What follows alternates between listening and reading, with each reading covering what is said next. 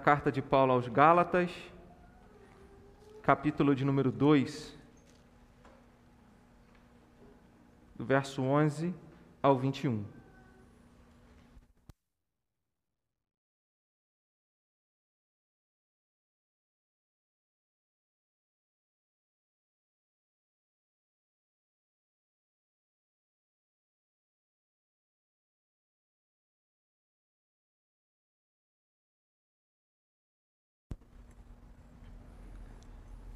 Carta de Paulo aos Gálatas,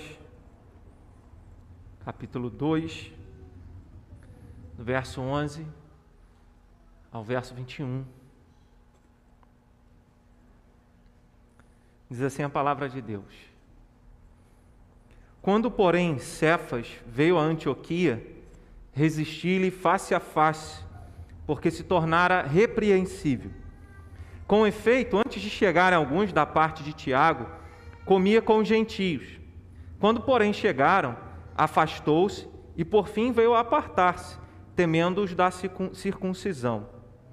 E também os demais judeus dissimularam com ele, a ponto de o próprio Barnabé ter se deixado levar pela dissimulação deles. Quando, porém, vi que não procediam corretamente segundo a verdade do Evangelho, disse a Cefas, na presença de todos: Se sendo tu judeu, vives como gentio, e, como, e não como judeu, por que obrigas os gentios a viverem como judeus? Nós, judeus, por natureza, e não pecadores dentre os gentios, sabendo, contudo, que o homem não é justificado por obras da lei, e sim mediante a fé em Cristo Jesus. Também temos crido em Cristo Jesus para que fôssemos justificados pela fé em Cristo, e não por obras da lei, pois por obras da lei ninguém será justificado. Mas se procurando ser justificados em Cristo, fomos nós mesmos também achados pecadores, dar-se-á o caso de ser Cristo ministro do pecado? Certo que não, porque se torna a edificar aquilo que destruí, a mim mesmo me constituo transgressor. Porque eu, mediante a própria lei, morri para a lei, a fim de viver para Deus Estou crucificado com Cristo. Logo, já não sou eu quem vive, mas Cristo vive em mim. E esse viver que agora tenho na carne, vivo pela fé no Filho de Deus, que me amou e a si mesmo se entregou por mim. Não anulo a graça de Deus, pois se a justiça é mediante a lei, segue-se que morreu Cristo em vão. Que Deus nos abençoe na meditação da Sua palavra. O quanto você é bom. O quanto você é bom. Quando Jesus ouviu uma saudação assim, de um jovem rico, ele fala, ele ouviu, bom mestre, e Jesus logo responde, bom só tem um, que é Deus. Às vezes nós olhamos para nós e pensamos assim, é, eu sou um grande pecador. Mas é possível que em alguns momentos a gente olhe para as outras pessoas e vire assim, Olha como eu sou bom, numa comparação. A gente olha para as deficiências, para a dificuldade do outro e a gente diz: Olha como eu sou bom, porque eu não faço nada disso. Então nós precisamos vigiar a, a, forma como nós enxergamos a nós mesmos. E esse texto nos lembra quem somos. Esse texto nos lembra que nós não somos bons, que nós precisamos da justiça de Deus, que nós precisamos do perdão de Deus. Quando o apóstolo Paulo escreve aos Gálatas, ele está escrevendo a uma igreja que, em determinados aspectos, estava sendo influenciada pelos judaizantes.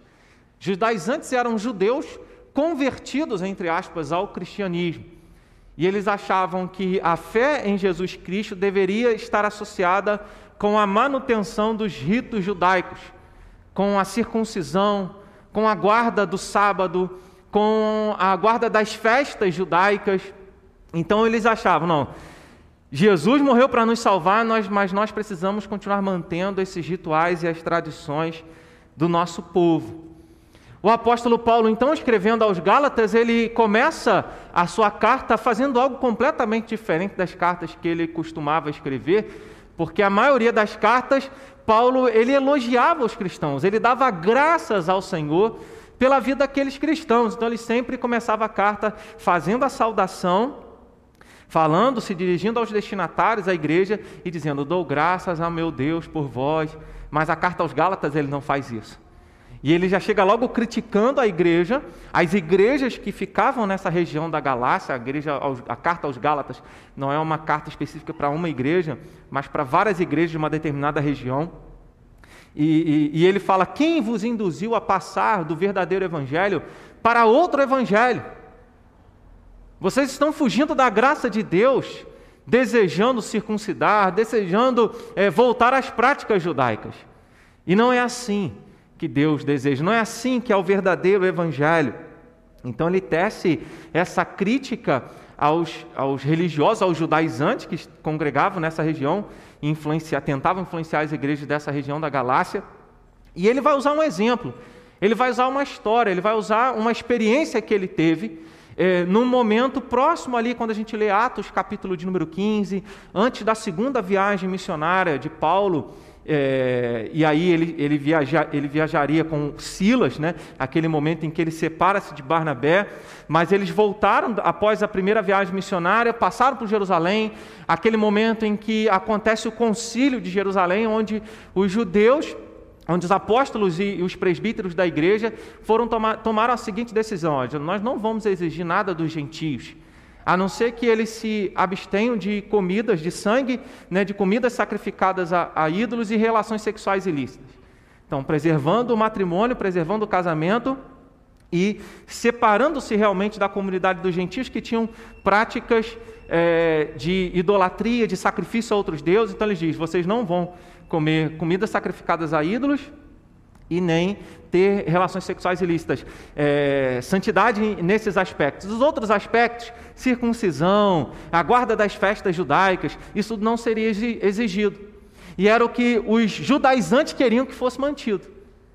Então Paulo está tratando dessa questão na igreja e ele na igreja, nas igrejas da Galácia, e ele vai usar essa experiência que quando ele estava lá em Antioquia, da Síria, né? a Bíblia fala de duas Antioquias, da Psídia, Antioquia da Síria.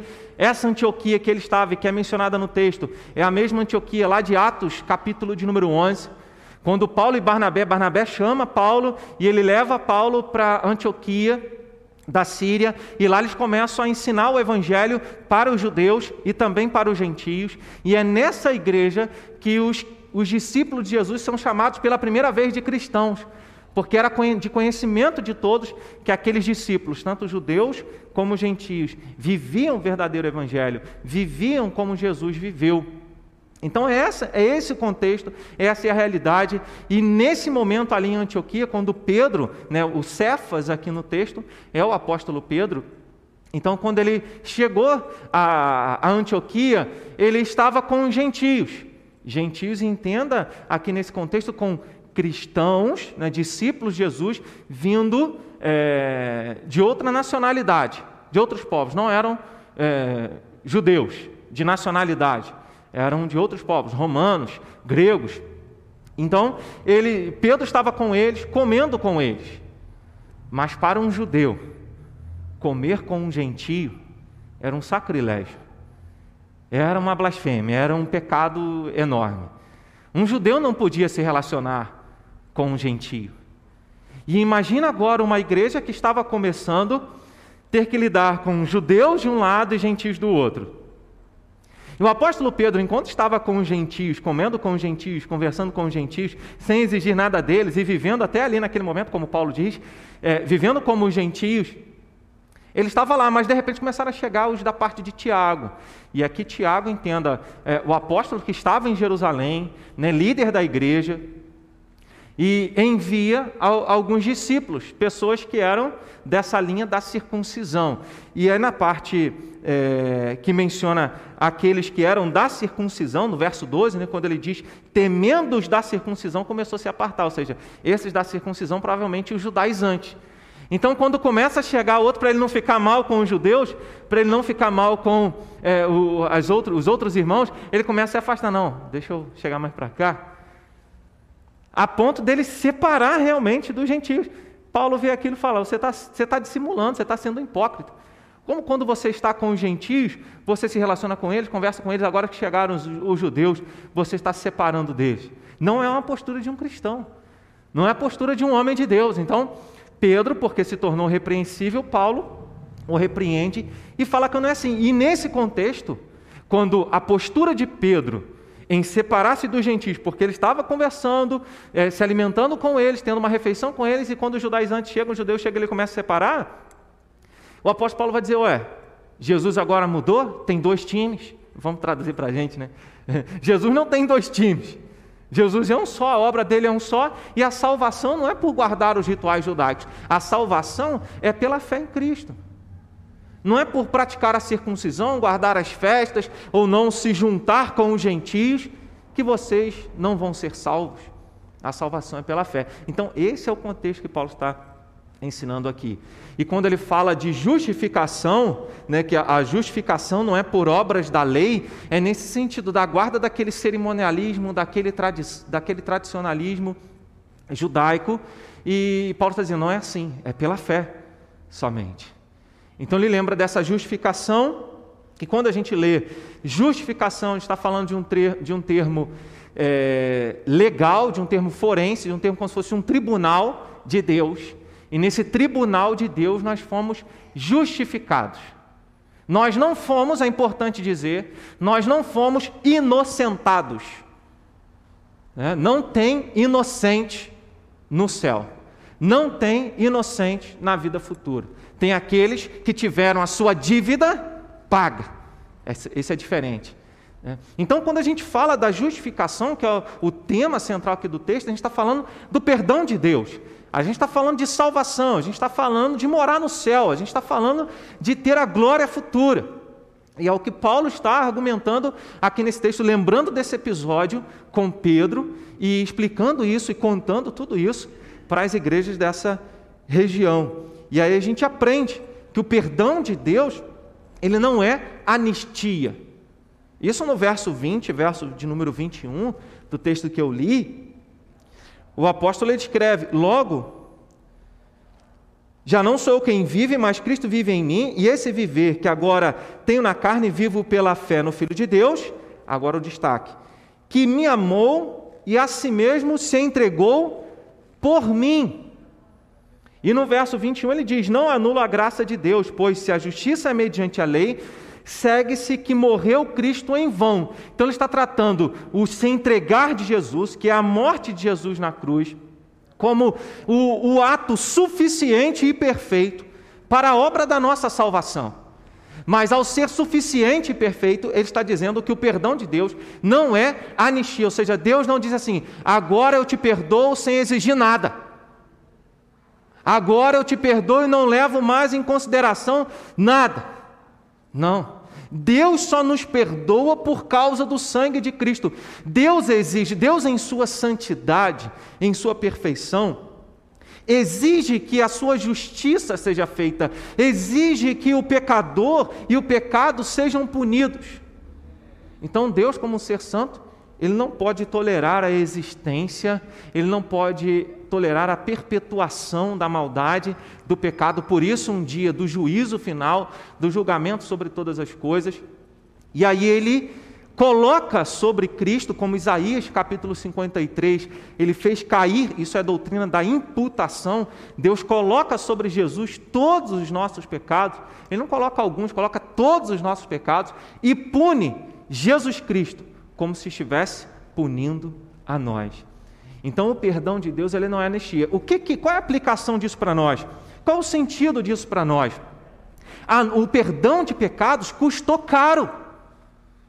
O, o, perdão de pecados não foi algo assim barato. Ah, não, Deus me perdoou simplesmente e, e, e, por isso só. Deve haver em nós uma consciência de que Jesus se entregou, e aqui o verbo ele aponta para a voluntariedade de Jesus para a passividade de Jesus. Jesus ele quis se entregar, né? Isso está de acordo com João capítulo de número 10, quando Jesus ensina sobre a sua própria vida, que ele tem autoridade para dá-la e também para reavê-la, ou seja, ele tem autoridade para dar a sua vida e também para ressuscitar ao terceiro dia. Então, ele voluntariamente entrega a sua vida e entrega a sua vida para sofrer por cada um dos nossos pecados. Então, na teologia, a gente usa o termo justificação, a gente prefere usar o termo justificação, porque se a gente, não, se a gente entende o perdão de Deus apenas como algo assim, ah, Deus agora não considera mais os meus pecados, é, apenas como algo vazio, destituído, destituído dessa visão, desse entendimento é, de tribunal, que nós merecíamos a condenação, que nós merecíamos o juízo de Deus, que nós merecíamos a condenação eterna, mas Deus é, é, fez com que toda essa ira, todo esse juízo dele recaísse sobre o filho dele. Então Jesus ele morre na cruz para sofrer no nosso lugar. E a gente usa, costuma usar dois termos, né? dia de Santa Ceia, a gente lembra disso. Jesus morreu por nós e em nosso lugar. Parece a mesma coisa, mas são coisas distintas. São coisas diferentes. Jesus morreu em nosso lugar, ou seja, ele sofreu a ira que era destinada a nós. Então, ele pagou a nossa dívida. Ele sofreu a nossa penalidade. Por isso a gente fala na teologia de culpa penal e culpa real. Eu falei que Deus não, não inocenta ninguém. Nós continuamos sendo culpados, mas a culpa real e Jesus sofre a culpa penal. Na justiça humana, acho que não, não tem essa questão de, por exemplo, minha filha cometeu um crime, aí eu falo assim: não, eu vou pagar o crime no lugar dela. Não tem como, mas Deus fez isso, e esse é algo porque Ele é o rei, Ele dita as regras, Ele faz né, do jeito dele. Mas Ele permitiu isso, que o filho dele pagasse a nossa dívida. Então, Jesus morreu em nosso lugar Jesus morreu por nós. Significa que era necessário para que nós tivéssemos o direito à vida, Jesus conquistasse essa eternidade, conquistasse a vida eterna. Então, quando ele morre por nós, significa que ele está dando a própria vida dele para que ele, com o direito, uma vida santa, com uma vida pura, ressuscitasse ao terceiro dia e nós pudéssemos ter a esperança de que um dia, na volta dele, nós iremos ressuscitar também. Então, esses dois aspectos Perdão é, não é anistia, perdão de Deus custou caro, custou o sangue de Jesus. Isso deveria nos levar a, a, a expressar um maior, uma maior dedicação, um maior amor a Deus, é, uma entrega completa.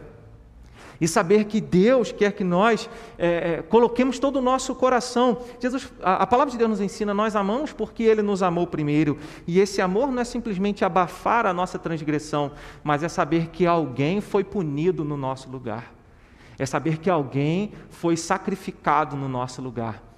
E quando nós entendemos isso, nós começamos a, a, a, alcançar essa dimensão do perdão de Deus, dessa justificação.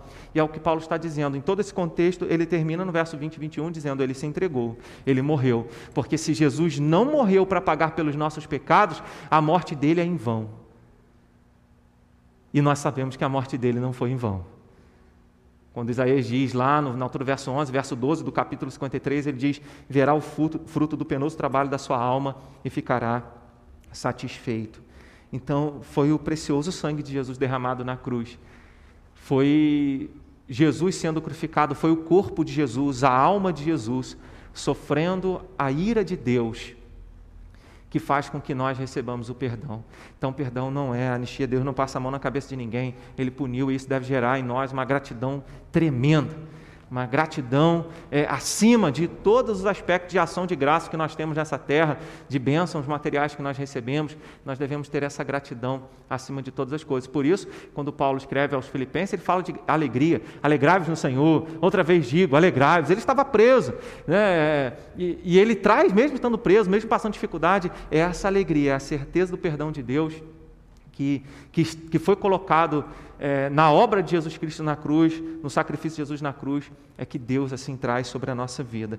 O perdão de Deus não é para um grupo de pessoas somente. Quando a gente lê o verso 11 ao verso 14, quando para falar da importância da graça de Deus, da salvação pela graça, mediante a fé em Jesus Cristo, é, tentando proteger a igreja dos judaizantes, daqueles que tentavam deturpar a, o entendimento a respeito da salvação, Paulo ele vai lembrar desse episódio lá em Antioquia com Pedro e com os judaizantes, com aqueles que eram da circuncisão, com aqueles que achavam que precisava crer em Jesus, mas fazer alguma outra coisa para ser salvo. Sabe? Jesus morreu para me salvar, mas eu tenho que dar uma ajudinha em Jesus, né? É, é mais ou menos isso. Talvez algumas pessoas, é, é, talvez não, nós encontramos isso ainda hoje. Nós encontramos algumas igrejas que dizem assim: olha, você quer a salvação, quer a vida eterna, crê em Jesus, mas olha, faz isso.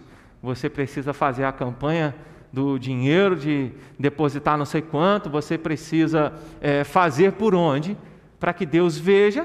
E algumas pessoas até pensam assim: não, Deus entende a doutrina da eleição da predestinação assim. Deus viu que você ia aceitá-lo. Deus viu que você ia crer. Então ele te escolheu. Errado, porque se Deus viu e nos escolheu porque ele viu que a gente ia aceitar, a salvação continua sendo nossa. O perdão de pecados continua estando em nossas mãos. Mas não.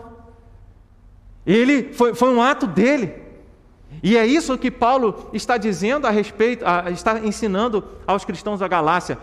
Pedro, você acha é, citando a situação de Pedro, você acha que por é, guardar esses rituais judaicos aí você vai ser salvo? Não é pela fé em Cristo, não é pela confiança na obra daquele que deu a vida por nós. Nesse, nesse contexto de igreja emergente, de igreja que estava começando ali entre judeus e gentios, pessoas de nacionalidades diferentes, de culturas diferentes, de histórias diferentes, tradições diferentes o que une é a fé em Jesus. O que salva é a fé em Jesus. Então esse texto mostra que a salvação não é para o judeu somente. A salvação não é somente para aquele que está na igreja evangélica. A salvação é para aquele que crê em Jesus Cristo como Senhor e Salvador. É claro que aquele que crê em Jesus como Senhor e Salvador, ele deve dar os passos, como Jesus ensinou em Mateus capítulo 28, versos 19 e 20, que nós devemos fazer discípulos.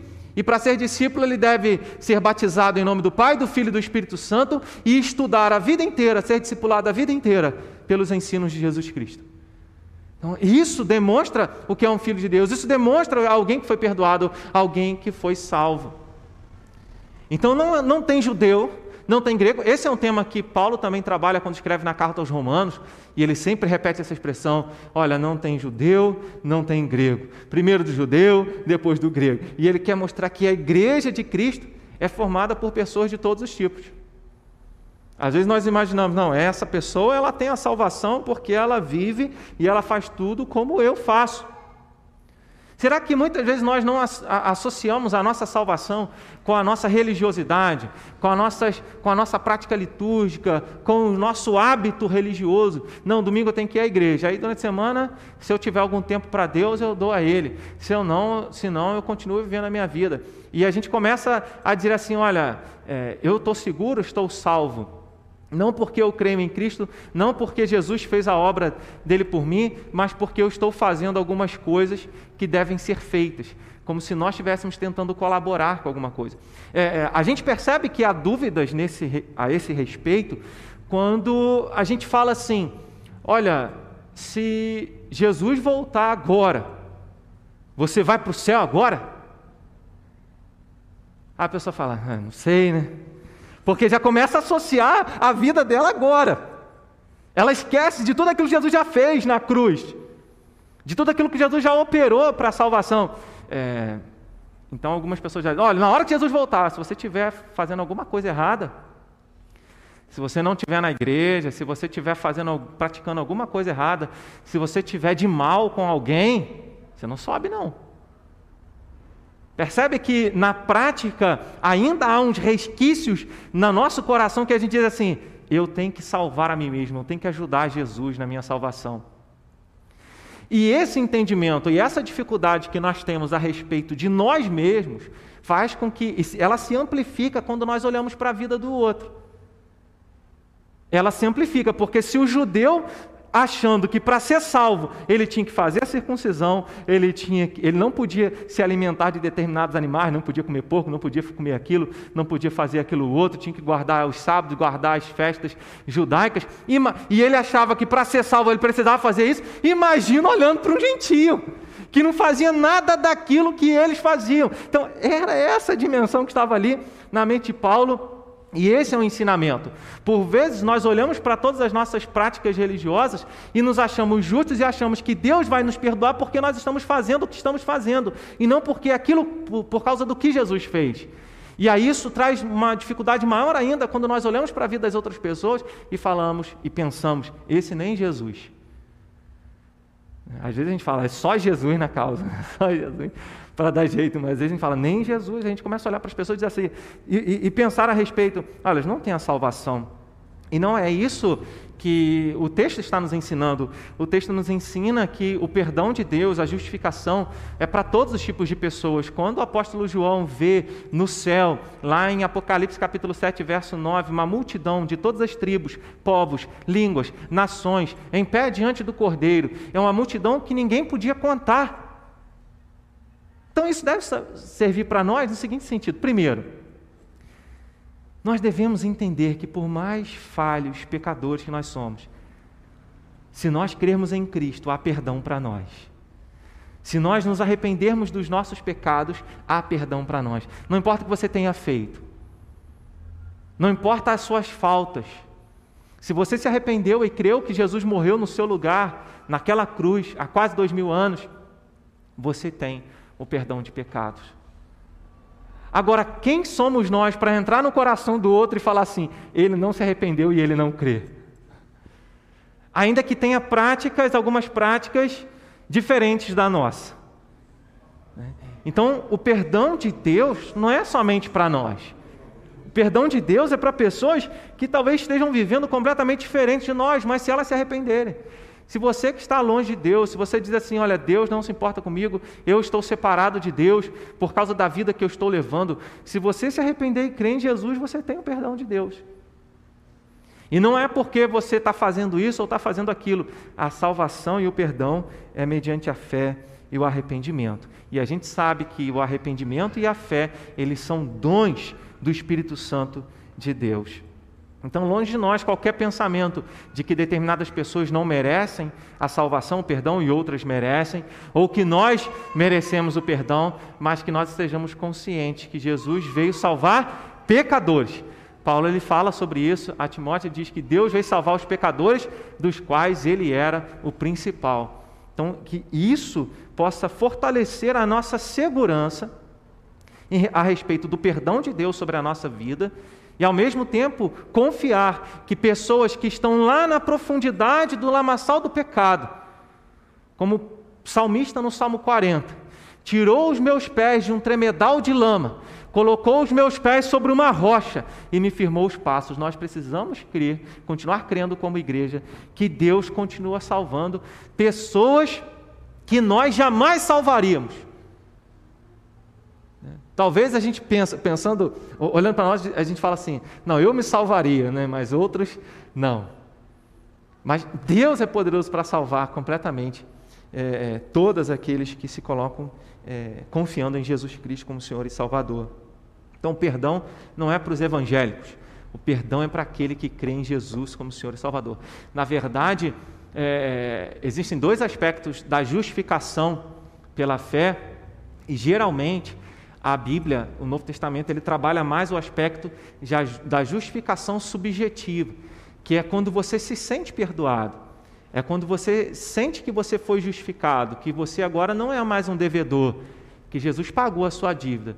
Existe outro aspecto que é a justificação objetiva, que Deus perdoou, Deus reconciliou consigo o mundo na cruz, no ato, no sacrifício de Cristo, ali a justificação ela é objetiva, ou seja, ele perdoou ali, mas o efeito ou a conscientização desse perdão, ele se manifesta na vida, na nossa vida quando nós nos arrependemos dos nossos pecados e cremos em Jesus como nosso Senhor e Salvador. Talvez algumas pessoas se sentem no fundo do poço, é, entristecidas, sem a esperança da salvação, sem esperança do perdão, porque tem isso é, no coração, acham que a salvação é, é, algo que dependa delas e esquecer, e, e não conseguiram a, acompanhar ou alcançar ainda que é simplesmente pela fé. É pela confiança de que Jesus morreu a, a, a nossa morte. Então, e aí agora nós fazemos parte, não é mais judeus, gentio, não é, é qualquer nacionalidade, mas é a grande família de Deus. É o grande povo de Deus espalhado sobre a superfície da terra. O perdão de Deus também não é por obras, não é por aquilo que nós é, fazemos. O verso de número 16, Paulo fala, sabendo contudo que o homem não é justificado. Olha, nós somos judeus, nós não somos pecadores como os gentios. Ele fala isso no verso de número 15. Mas, independente disso, a salvação não é por obras. A salvação é pela fé. Por isso ele usa essa conjunção adversativa, contudo. Né? Porque no verso 15 ele falou: Olha, nós não somos pecadores como os gentios. Essa fala pode parecer assim: Paulo está se achando melhor que os gentios? Não, ele está querendo dizer: olha, nós podemos viver com, guardar toda a lei, mas nós sabemos que guardar a lei nós jamais iremos conseguir ser salvos pela guarda da lei. Ele está dizendo: nós somos salvos pela fé, por causa da graça de Deus. Então, ele explica é, que o homem, sabendo contudo que o homem não é justificado por obras da lei, e sim mediante a fé em Cristo Jesus. Também temos crido. Aí ele fala: olha, nós cremos em Jesus, para que nós fôssemos perdoados, justificados em Jesus Cristo, e não por obras da lei, porque por obras ninguém será justificado.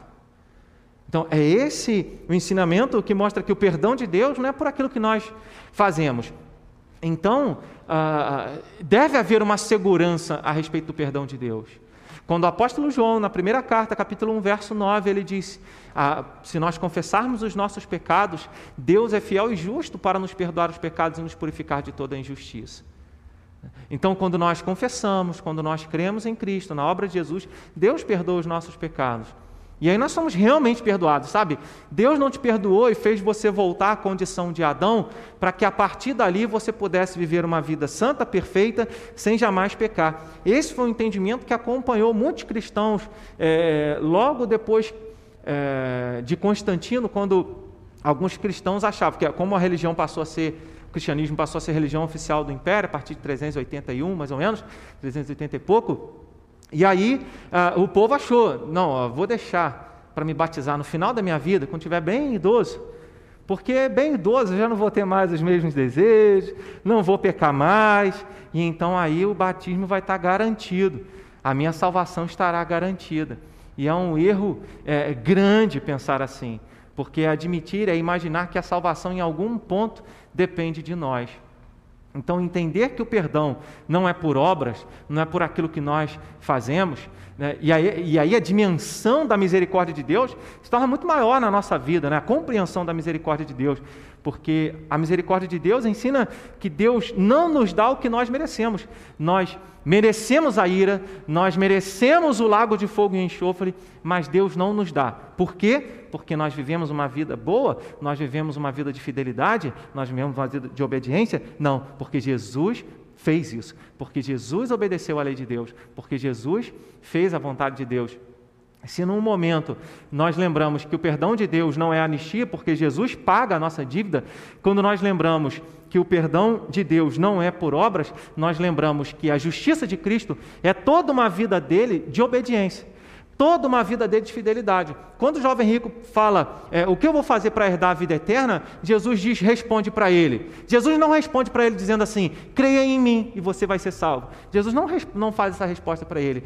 Jesus não diz, creia no Filho do Homem e você vai ser salvo. Jesus não disse isso. Jesus diz, obedece os mandamentos. Para ser salvo, para ser salvo só pela obediência aos mandamentos. Então ele diz, guarde os mandamentos. O jovem rico pergunta: Quais, Senhor? Aí Jesus responde a alguns mandamentos da segunda tábua da lei: Não matarás, não adulterarás, não dirás falso testemunho. Aí ele fala: Tudo isso eu tenho feito desde a minha juventude. Por isso, jovem rico. É, por isso, jovem, né, no texto. E aí ele fala: Jesus responde para ele: Uma coisa ainda te falta. Vai, vende tudo o que você tem, dá aos pobres, depois vem e me segue e você vai ter um tesouro no céu. Jesus falou para ele, mesmo ele guardando tudo, Jesus fala: falta uma coisa para você, ter o seu coração em Deus, porque ele imaginava que a, tudo que ele possuía dava uma segurança para ele. Então diz o texto que ele saiu entristecido, porque era dono de muitas propriedades. O que, que isso mostra para nós? Eu junto essa história com o Tiago, na carta dele, que diz: se alguém tropeça numa, numa, num preceito da lei, ele se torna condenado e réu de todos. Você pode estar na igreja, você pode ajudar as pessoas, você pode não matar ninguém, não fazer nada de errado, mas se você transgride um, uma linhazinha só Uma palavrazinha só, você já se torna transgressor de toda a lei de Deus. Por isso Deus olha para a terra e diz: Não há um justo, nenhum sequer. Quando a gente fala que o perdão de Deus não é por obras, isso é, enfatiza a depravação total, enfatiza que nós não podemos salvar a nós mesmos, porque por mais que nós façamos a vontade de Deus, ainda temos algumas áreas que vamos pecar, que vamos falhar. Mas somente Jesus viveu em completa fidelidade. Somente Jesus foi perfeito em obediência a Deus. Então, quando eu deposito a minha confiança em tudo aquilo que Jesus fez, Deus olha para mim através de Cristo. E Deus então me torna justo. Deus, não como uma justiça própria, mas agora eu recebo uma, um, um documento que diz assim: você não deve mais nada. Eu não fui inocentado, eu apenas fui liberado da pena, eu fui liberado da cadeia. Um habeas corpus eterno. né? É, é, eu fui liberado para sempre, porque eu não devia? Não, porque Jesus pagou a minha dívida. Então não é, não pode ser por obras. E é nisso que está a segurança da nossa salvação. É nisso que nós podemos dizer assim: olha, eu, eu confio que estou salvo. Eu confio que foi perdoado, porque a minha fé não está naquilo que eu vou fazer, naquilo que eu faço de para agradar a Deus. A minha fé está na obra de Jesus. E é exatamente isso que Paulo está dizendo. Não tenha segurança da sua salvação com base na sua religiosidade, com base naquilo que você faz ou deixa de fazer em relação à palavra de Deus. Isso é compromisso seu, é responsabilidade sua. A segurança a respeito da salvação sempre deve estar no fato de que Jesus deu a vida dele na cruz, no fato de que Jesus viveu uma vida toda de obediência, a ponto do apóstolo Paulo escrever na carta aos Filipenses dizendo que ele foi fiel até a morte e morte de cruz. E é por essa fidelidade que Deus exaltou Jesus como ser humano, porque ele já era Deus por que Paulo então explica aqui e fala que Deus o exaltou, dando a ele um nome que está acima de todo nome? Porque a conquista da salvação foi na, na moral. Jesus não estava ali é, fingindo que é sendo Deus é, na totalidade, e é esse o tema de Filipenses 2, é, fingindo que estava sofrendo, né, fingindo que estava sendo difícil ali a tentação no deserto. É para mostrar que Jesus, como ser humano, ele conquistou a vida eterna. Aquilo que Adão não conseguiu fazer, Jesus fez. E ele conquista a vida eterna na moral, na obediência. Por isso, Paulo fala que ele se esvaziou, ele não quis usar todos os seus poderes de Deus, embora ele permanecia como Deus, mas ele não quis usar os seus poderes de todos os seus poderes de Deus, e aí Deus o exaltou, exaltou a pessoa de Jesus, exaltou Jesus homem e deu a ele o um nome que está acima de todo nome. É essa confiança que nós devemos ter. Quando você confia o perdão de pecados na obra de Jesus, você descansa. Você encontra paz. Você encontra refrigério. Você não vai separar-se do outro. Você não vai dizer, oh, eu sou melhor que o outro, porque eu faço assim. Você vai entender que todos nós fomos alvos da graça e da misericórdia de Deus. Então é pela fé, Paulo está dizendo, que vem o perdão de Deus. A fé em Jesus é o caminho para se ter o perdão. A gente pensa em tantas coisas, né? nós imaginamos. É, é, em toda a nossa vida a gente tenta fazer alguma coisa para conquistar, estamos sempre trabalhando, é, dando o nosso melhor para conquistar alguma coisa. E a gente acaba associando toda essa disposição de fazer grandes coisas com respeito à salvação. E isso é um erro. É porque quando a gente está um momento de, passando por um momento difícil, que a gente está é, é, enfraquecido, se a gente não tiver a consciência de que nós fomos perdoados por causa da obra de Jesus, a gente vai desanimar. E o que Paulo está ensinando é que o mais difícil que Deus pediu para nós é crer. O mais difícil que Deus pediu para você ter o perdão dele, para você ter a salvação, para você ter a vida eterna, é crer. Talvez você já tenha passado essa experiência. Para nós é, é, é, é, fácil, vamos dizer assim, crer é fácil, não é difícil. Só confiar que Jesus morreu lá, a nossa morte, e ressuscitou para nos dar a vida eterna. Mas você prega o Evangelho para algumas pessoas e você fala: Você entendeu? Entendi. Você quer Jesus na sua vida como seu Salvador, você crê nele, você crê que ele morreu a sua morte. A pessoa: Não, não quero. Como não? As pessoas querem a salvação de tantas maneiras, querem conquistar para dizer assim: olha, eu me salvei, mas não querem confiar, descansar, colocar a cabeça no travesseiro e dizer: Jesus me salvou, Jesus, Deus por meio de Jesus me perdoou. É pela fé, é simplesmente é algo do coração, é algo da mente. Não é difícil. A simplicidade da salvação, as pessoas nos nossos dias querem, querem transformar algo simples em algo difícil. Como é que a gente prega o evangelho para criança? Olha, é só você acreditar. A gente não vê. Você vê o vento? Não. Mas você acredita que ele existe. Acredita. É assim, vamos acreditar em Jesus assim, vamos acreditar que Jesus morreu no nosso lugar. Vamos acreditar que Jesus nos deu a salvação. É pela fé e não por obras. Então isso traz segurança ao nosso coração, porque a gente falha. Jesus não falha. Toda vez que a gente falhar e a gente duvidar da nossa salvação, significa que a gente está confiando em nós. Mas quando a gente confia verdadeiramente em Jesus, nós temos a segurança da nossa salvação, porque a gente sabe que Ele não falha, Ele nunca falhou. Em último lugar, o perdão de Deus não nos leva a pecar.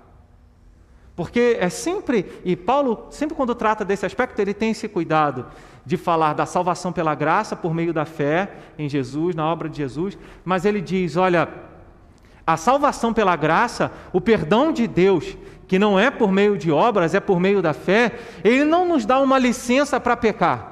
Ele não diz assim, agora você pode fazer o que você quiser que você está salvo. Jamais. Então ele vai trabalhar esse conceito do verso 17 ao verso 19 quando ele diz: Mas se procurando ser justificado em Cristo, ou seja, se depositei a minha fé em Jesus, fomos nós também achados pecadores, ou seja, se ao depositar a minha fé em Jesus, eu tive que dizer que agora eu não sou salvo mais pelas obras da lei. Eu não sou salvo mais por guardar os, cerimonialismo judaico, por guardar qualquer parte da lei. Eu não sou salvo mais por isso.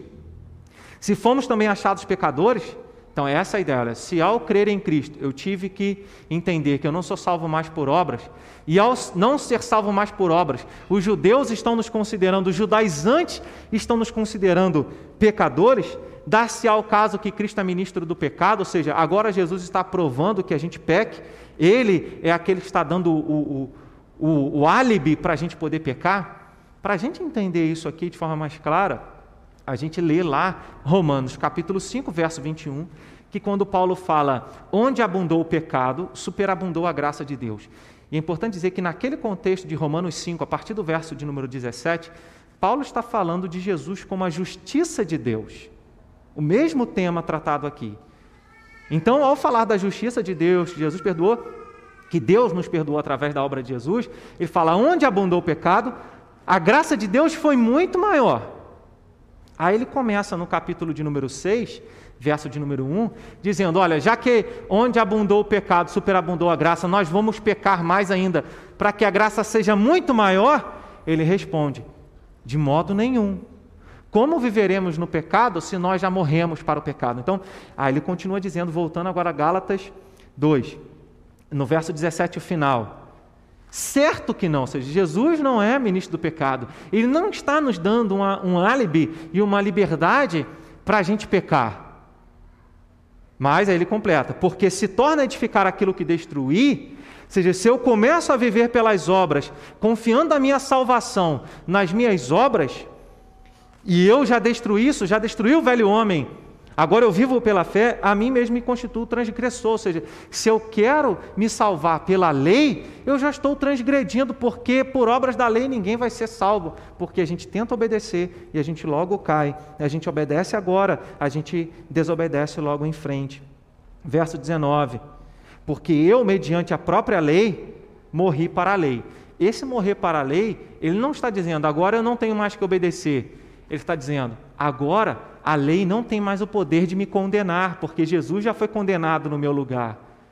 A lei não tem mais o poder de me matar, porque Jesus já foi morto no meu lugar.